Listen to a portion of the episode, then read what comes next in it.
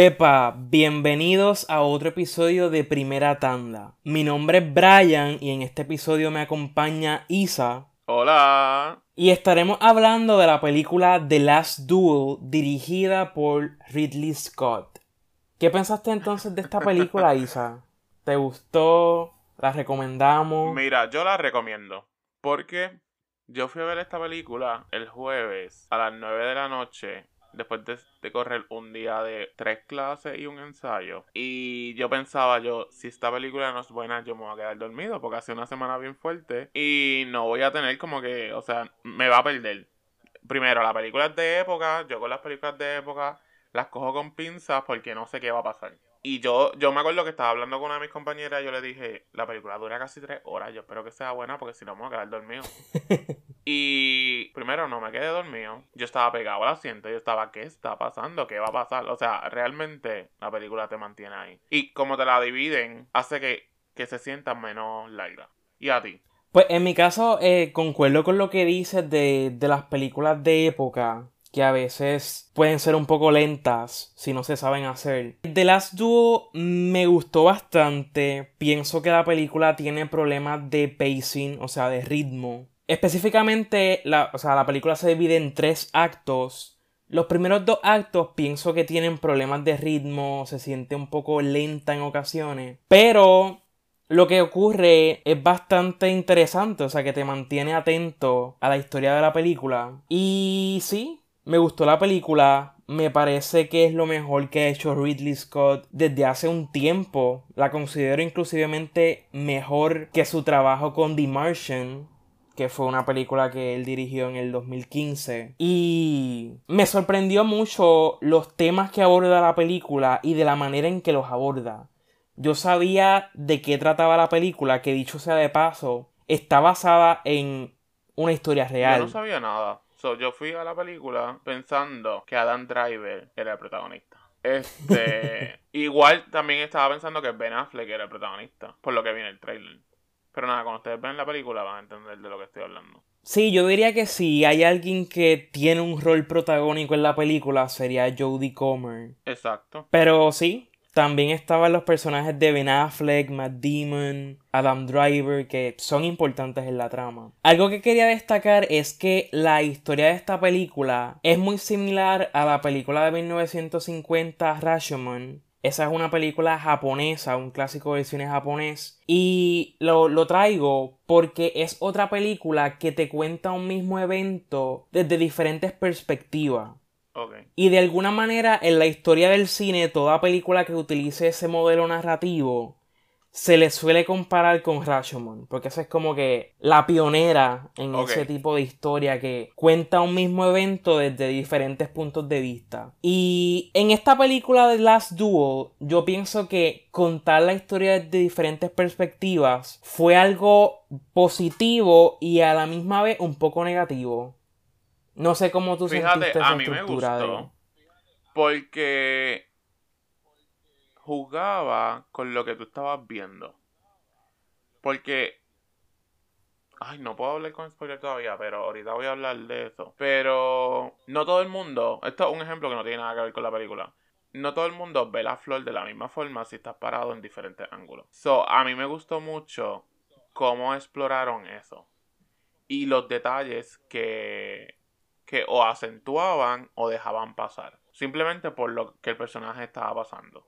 Porque aquí vamos a tener la, perspectiva primero de Matt Damon, Adam Driver después y Jodie Comer. Y en verdad, o sea, a mí, me gustó. O sea, lo que hicieron. Fue eso, fue como que el, el, simple hecho de ver cómo exploraron los diferentes ángulos. Y, y uno que, por ejemplo, vemos, ve cine y obviamente tú estás desde acá, desde el otro lado, como las tomas inclusive eran diferentes ahorita en spoiler voy a hablar específicamente de una que realmente como que me la explotó, que como la cambiaba. sí, o sea, a mí me gustó mucho la dirección de esta película, considerando que Ridley Scott ya está en sus ochenta y tanto de años, pues me parece impresionante que a su edad él tuviera una dirección tan dinámica. Y no estoy, o sea, las escenas de, de duelo, digo, la escena de duelo y las escenas de batalla fueron impresionantes visualmente y requirieron una dirección bien dinámica. Pero igualmente como tú mencionaste, los detalles en la dirección, o sea, las tomas, cómo se diferenciaban dependiendo de la perspectiva. Como que habían escenas que se repetían, pero literalmente desde otro punto de vista. No solamente a nivel narrativo, sino visual. Exacto, la grabaron de nuevo. Era como que vamos a grabar esta escena de nuevo y era totalmente diferente. Y eso en verdad me gustó mucho. Igual te iba a preguntar qué pensaste de las actuaciones, siendo un poco más general porque estamos sin spoilers. Jodie Comer. O sea, para mí la película es de ella. Matt Damon estuvo ok. Adam Driver estuvo ok. Ben Affleck estuvo ok. Pero Jodie Comer. Eso es lo que tengo que decir de las actuaciones. Sí, ella. Pero, para, o sea, ella sí. Como que full. No, no le voy a echar su trabajo al lado. Pero yo quiero hablar mal. y quiero empezar con Matt Damon. Él tiene algo que no me gusta. O sea, no sé qué es. Él podrá actuar bien. Y yo estaba hablando esto con la persona que fui a ver la película. Como que sí, ok, como tú dices. Pero él tiene algo que no me gusta. Pero por ejemplo, en, en, en The Martian a mí me gustó él. Como que me gustó su trabajo. Pero nuevamente, él tiene algo que a mí no me gusta. O sea, no, yo pienso que es que yo no soy fan de él. Y eso me afecta. Adam Driver como tú dices, en cierto punto también es ok. Pero tiene sus momentos que, que tú dices, ah, mira. Pero por ahora yo pienso que, la, que tiene mejores trabajos actorales, sí. Y a mí Ben Affleck me gustó. Para mí fue como que, oh my god, Ben Affleck está ahí. Ben Affleck sabe actuar. Ok. A mí se me olvida que Ben Affleck, ben Affleck existe. Siempre se me olvida. Y de momento lo veo como bien robótico y no lo sentí robótico en esta película. O sea, yo siento que él actúa bien robótico. No sé si eso se define en algo. Pero en esta película me gustó cómo se veía. Y me gustó que fuera rubio.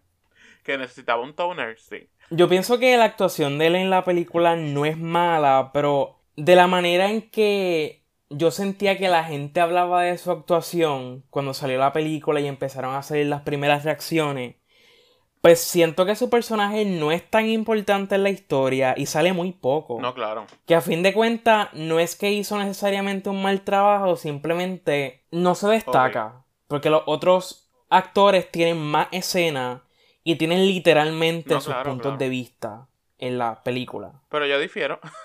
yo pienso que el, el tiempo que él estuvo fue excelente.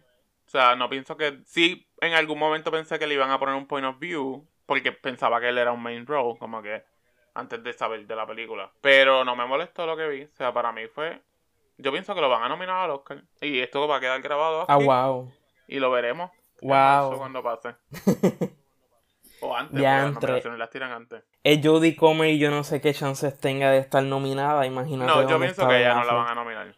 Porque en verdad vienen un montón de películas con mujeres, leading ladies, y no sé, no creo que en los Academy la veo. Maybe en otro award, pero no sé. Concuerdo, concuerdo con eso que te puedo decir. También, antes de entrar a los spoilers, que pienso ya mismo podemos entrar, quería como que destacar para esta gente que está como que si la quiere ver o no la quiere ver.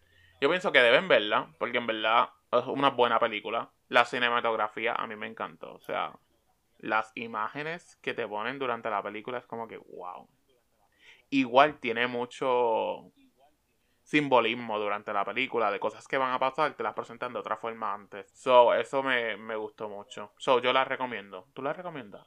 Definitivamente la recomiendo, como dije, pienso que es el mejor trabajo de Ridley Scott en buen tiempo. Y también me recordó en muchas instancias a la serie Game of Thrones. Ok. Cuando todavía Game of Thrones estaba en su peak, ¿verdad? Sí, la primera season. Yo sé que hablar ahora mismo de Game of Thrones no es el mejor referente. Sí.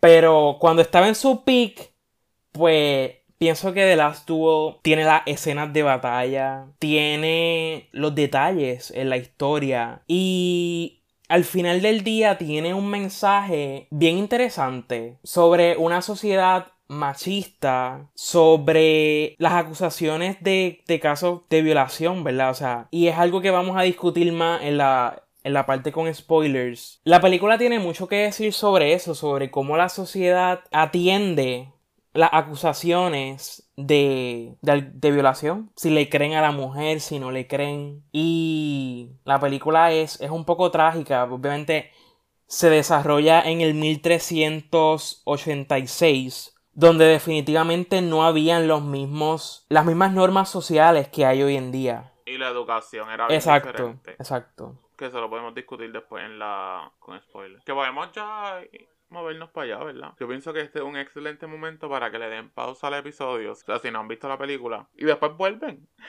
Para entonces, para que puedan seguir escuchando nuestra discusión ahora con spoilers. Pero nuestra conclusión, antes de entrar de lleno a la parte con spoilers, es que recomendamos la película. Es un trabajo muy sólido, muy bien hecho. Y sí, pienso que vale la pena verlo. Exacto.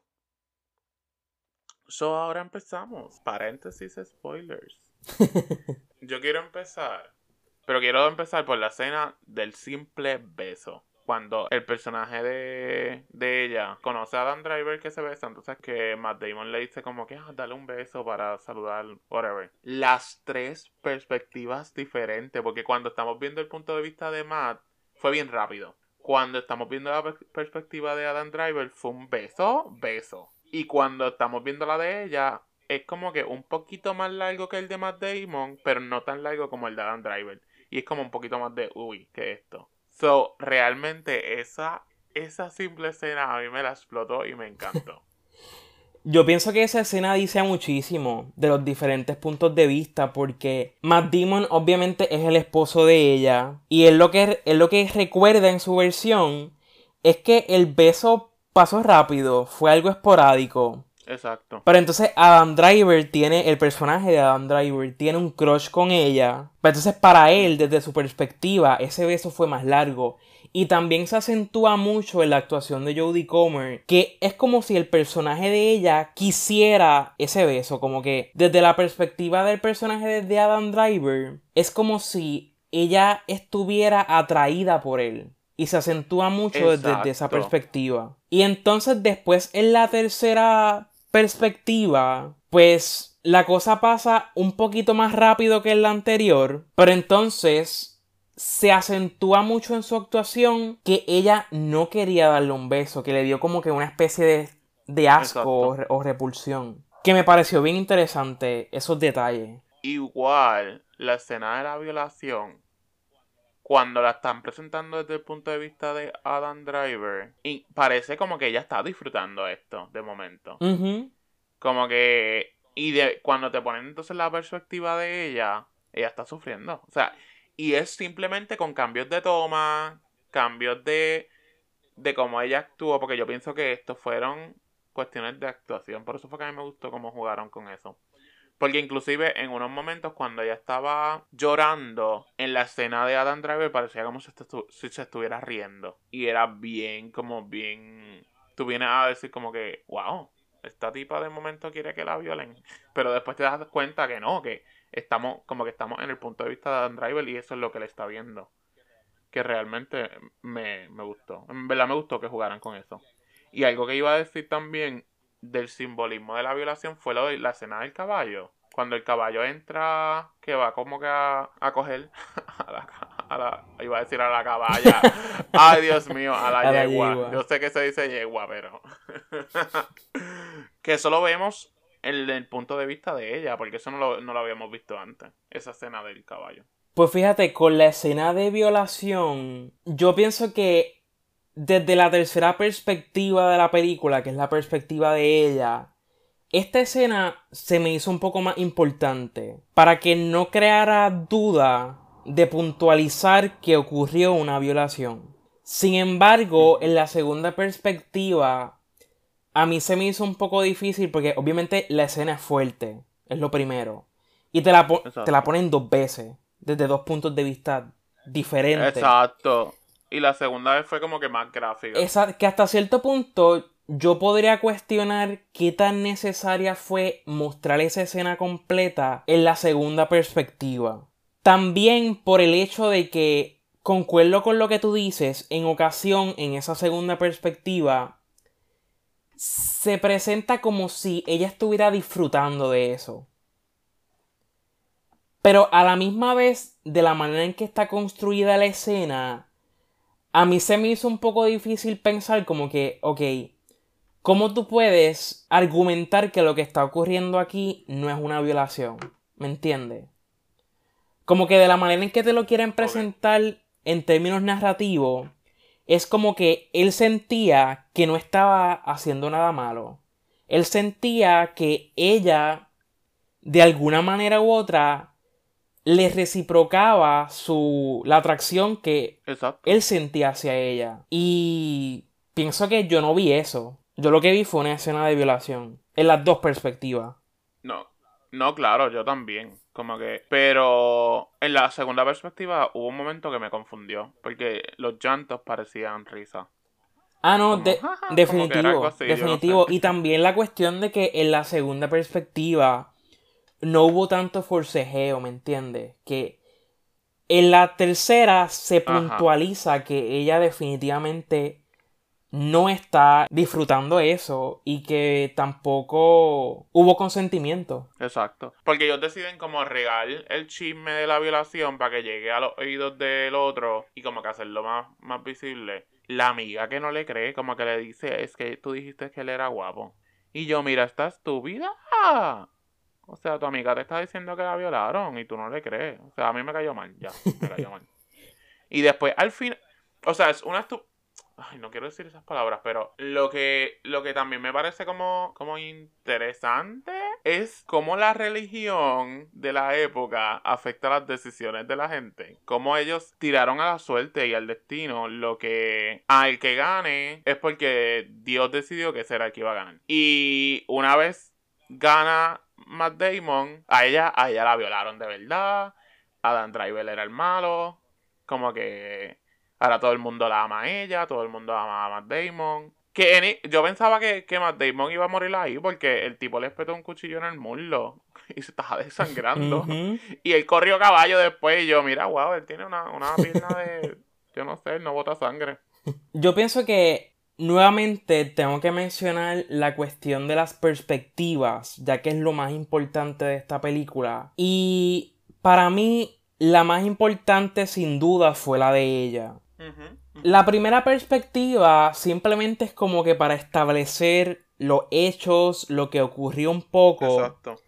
La segunda perspectiva es entonces para mostrar, ¿verdad?, cómo este otro hombre percibió, más bien no percibió, sino que persiguió los afectos de ella, pero al final terminó violándola que es lo que desata todo el, caos en la película. Y cómo el tipo quería seguir jurando que él no la había violado. Que entonces, en la tercera perspectiva, que se puntualiza de hecho, en la película, no sé si recuerdas que siempre se divide cada capítulo como la verdad de acuerdo a tal personaje. Sin embargo, en la perspectiva de ella, se enfatiza al final en la transición. Que esa es la verdad. Y yo estaba así, yo. ¡ah! Que ese es el punto de vista que importa. Y eso, te dice bastante. Porque entonces tú puedes ver cómo en efecto si ocurrió una violación sin que hubiera duda de que eso ocurrió. Pero también se... no sé de qué manera plantearlo, como que se elimina ese mito de que ella tenía un matrimonio bueno. Porque la, perspectiva de ella comienza con ella casándose y que entonces el personaje de Matt Damon está molesto porque, pues, recuerda que en esa época tú te casabas con una mujer y eso era como un combo. Tú te casabas con ella y eso venía con tierra, venía con dinero. Y pues a él le prometieron un combo y ese combo no estaba completo porque en unas tierras que ya no, no estaban incluidas. Exacto. Y entonces ya desde ese momento tú te das cuenta de que no es un matrimonio feliz y que él simplemente la quiere por sus dotes, ¿verdad? Por, por el dinero más que otra cosa. Y también que me pareció mm. catastrófico fue la escena cuando ella le cuenta a él sobre la violación y cómo contrasta con la primera perspectiva, porque la primera perspectiva, la reacción de él fue como que, pues entonces tenemos que hacer algo, porque él sintió que su honor, pues fue manchado de alguna manera u otra. Pero en la tercera perspectiva... Él pensaba que ella le Exacto, en la tercera perspectiva se enfatiza que él pensaba que ella le estaba mintiendo y el hecho de que a él no le importa a ella, a él no le importó que ella fuera violada, él simplemente para él esto fue una excusa para irse a duelo con su enemigo. Era la honra. Porque ya había una, enemistad entre ambos personajes. Así que, nuevamente, la película lo que intenta puntualizar es que en ese momento histórico, en esa sociedad machista y las costumbres que había en esa época, pues sencillamente no importaba el, lo que dijera la mujer y mucho menos hacer justicia. No, es verdad. Y ah, una duda con la que yo me quedé fue quién es el padre del hijo. yo pienso que es el personaje de Adam Driver. Pero a fin de cuentas, la película no, no hacía falta como que responder a esa pregunta. Como que pienso que hicieron bien en dejarlo ambiguo. Sí, a mí me gustó que lo dejaran ambiguo. Porque también te ponen el nene rubio y ninguno de los dos era rubio. La que era rubia era ella. So, el hijo es de ella. Plot twist fue el personaje de Ben Affleck. Está ahí todo ya. ya se decidió pues todo. Va a ser la segunda parte. Exacto. Ya lo sabemos. Aquí en, en tu cineasta nosotros supimos la verdad. Mira, y no sé si quieres como que añadir algo más. Sí, tengo que hablar de la escena del duelo. porque es la escena titular. Oh es, la escena titular.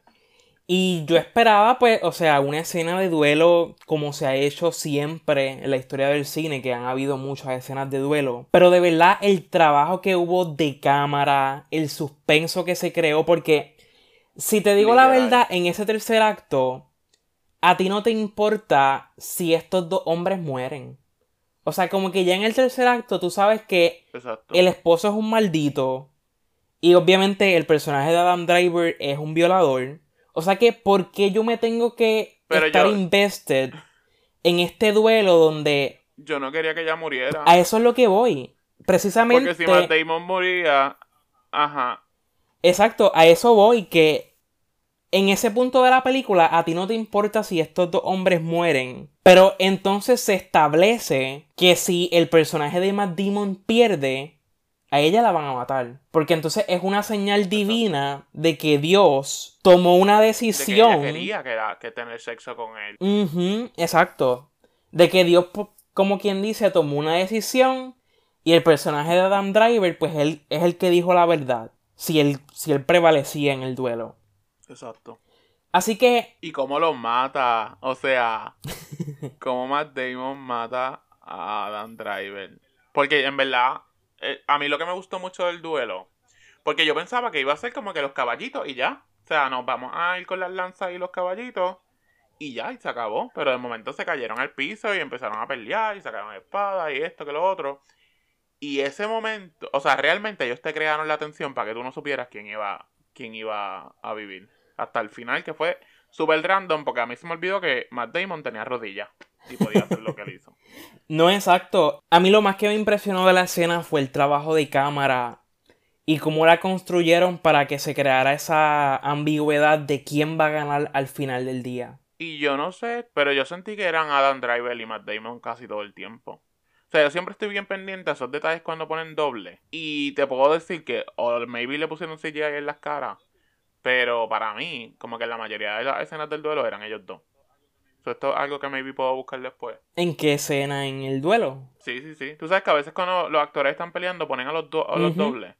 Pero yo sentí que eran ellos, eran los dos actores. Como que, o sea, por las tomas a veces eran muy cerca, se veían que eran ellos. como que de momento sentí que ellos de verdad estaban, que ellos aprendieron esto y estaban ahí. Sí, yo también creo que fueron, que fueron ellos. Pues ya que hablamos del duelo, creo que, no sé, no hay más nada que añadir, ¿verdad? Bueno, las estrellas. Exacto, nuestro, nuestro rating, nuestro rating de la película. Por mi parte, lo he estado pensando y creo que me voy entonces a comprometer con un rating 4 estrellas. Pienso que es un trabajo... ¡Wow! Pienso que es un trabajo muy sólido. Me impresionó la dirección, lo tengo que decir. Es increíble que a sus... Déjame ver, tengo que confirmar este dato porque quiero decirlo bien. A sus 83 años. Yo no puedo creer que Ridley Scott hiciera una película. O sea, una cosa es hacer una película normal, pero el trabajo de cámara que... La dirección tan dinámica que requiere esta película, a mí me impresionó.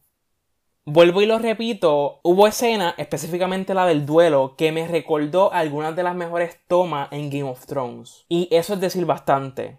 Eso es decir ¿Verdad? bastante. Así que, sí, le doy cuatro estrellas. Jodie Comer se votó. Ridley Scott se votó.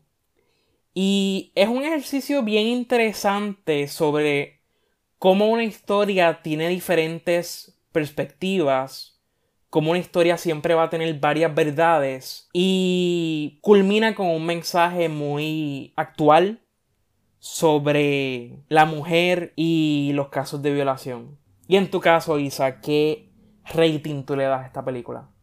Yo pues le voy a dar cuatro estrellas también. y voy a añadir que Ben Affleck se votó. Yo estoy apostando a mi ser de que él va a estar nominado a los Academy Awards. So, lo vamos a ver. Pues entonces, con esto culmina nuestro episodio sobre The Last Duel. La película está ahora mismo disponible en todos los cines de Caribbean Cinemas, por si les interesa verla. Y si están en Chicago, tienen que ir a AMC, el único cine que la tiene, no está en Landmark. So, Wow. just in case, si nos escuchan desde Chicago. Y entonces les recordamos también que pueden seguirnos en nuestras redes sociales, en Instagram y Twitter como Entusiastas. Y me pueden seguir a mí en, mi- en mis cuentas personales, en Instagram y Letterboxd como Raluma underscore Isa y en Twitter como Verde Hielo. Y en mi caso en Twitter como Brian de Jesús 07 y en Letterboxd como Brian de Jesús. Muchísimas gracias por escucharnos y hasta el próximo episodio. Nos vemos. Bye.